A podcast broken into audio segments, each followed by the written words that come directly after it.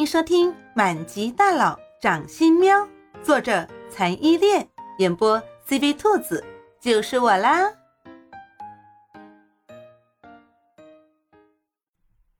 第四十六章：叶总金屋藏娇一。哗的一声，刚刚破壳而出的猫喵喵发现世界变成了一片白色，扒拉了很久才露出了小脑袋。原来是叶慕林从办公室里面内置的房间里拿出了床单，将猫喵喵从头到尾密不透风的包住了。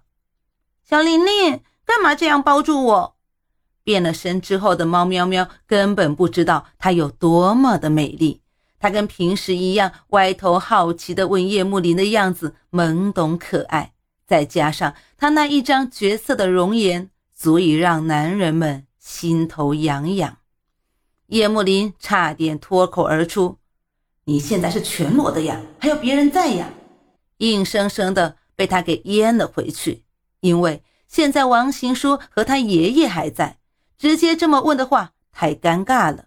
再说了，就算他直接这么问猫喵喵，猫喵喵八成还会再歪着脑袋问一句：“为什么有外人在就不能全裸着呀？”如果这样说的话，叶慕林觉得他肯定会当场被问得喷出一口老血来。好在王新书和他爷爷不是猫喵喵，他们都是聪明人，都明白猫喵喵变身之后肯定是全裸的。王新书急忙拉着王爷爷站起来说：“哦，我们突然想起来，我们早饭还没有吃呢。我爷爷身体刚恢复，不吃早饭可不好。我先带我爷爷出去吃早饭了啊。”这是多么拙劣的一个离开的借口啊！但是现在已经顾不了那么多了。叶慕林抱着用被单裹得紧紧的猫喵喵，一脸正色地对王行书说：“嗯，对，王爷爷身体刚恢复，不能马虎大意了。你赶紧带王爷爷去吃早饭吧。”嗯，好的。王行书一边答应着，一边拉着王爷爷疾步走出了办公室，无视了身后猫喵喵。一定要多吃一点啊！的喊声几乎是跟王爷爷一起落荒而逃。王新书过了好多好多年，依旧记得猫喵喵变身之后的场景。在一阵耀眼的金光过后，出现了一个绝美的女孩。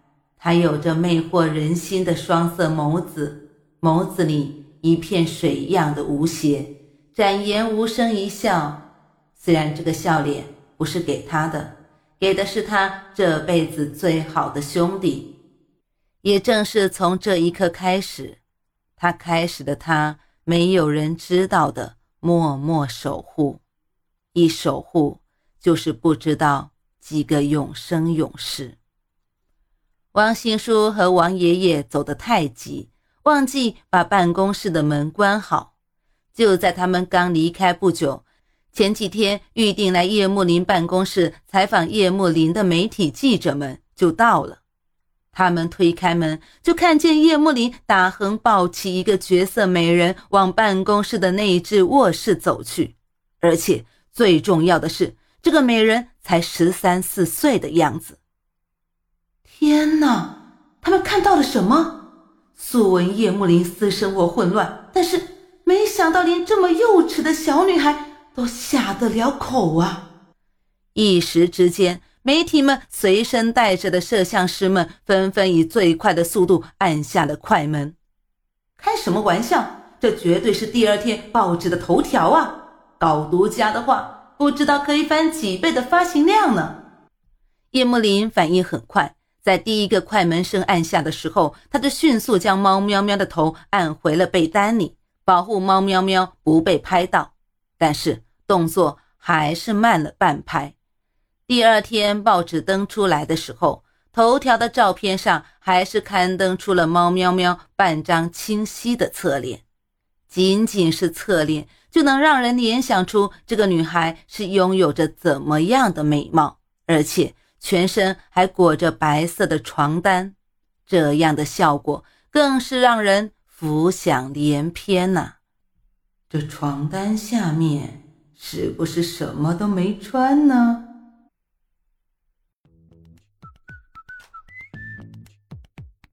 本集播讲完毕你爱了吗？爱就赶紧伸出你发财的贵手写下你的评论让兔子看见你哦。